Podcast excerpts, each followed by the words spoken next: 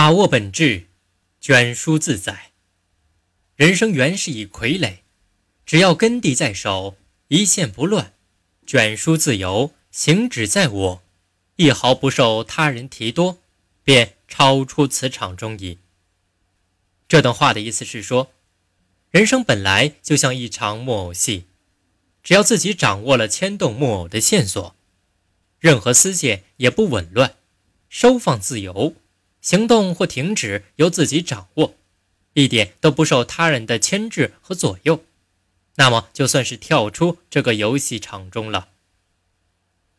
唐太宗时期，西域铁琴器部的契合力，随同母亲率部族归附唐朝，唐太宗让他担任左领军的职位。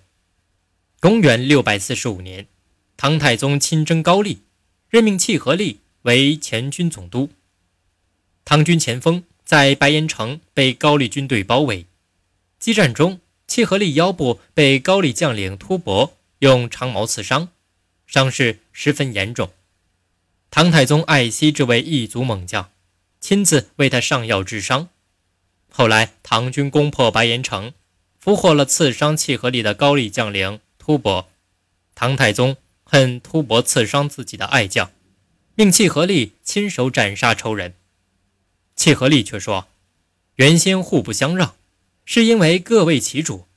当时刺杀我也是他的职责，岂是冤仇？”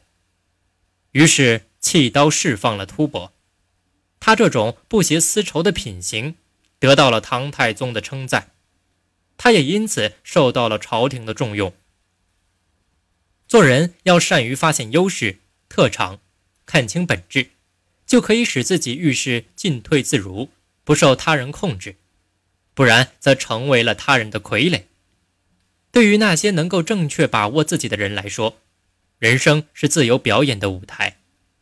所以，人生在世要想活得舒坦、活得自在，就必须自己做自己的主人，而不能把命运交到别人手中。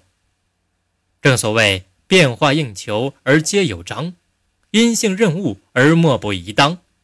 彭祖已寿。三代昌，五帝昭，神农以弘。此即为把握本质，卷书自在。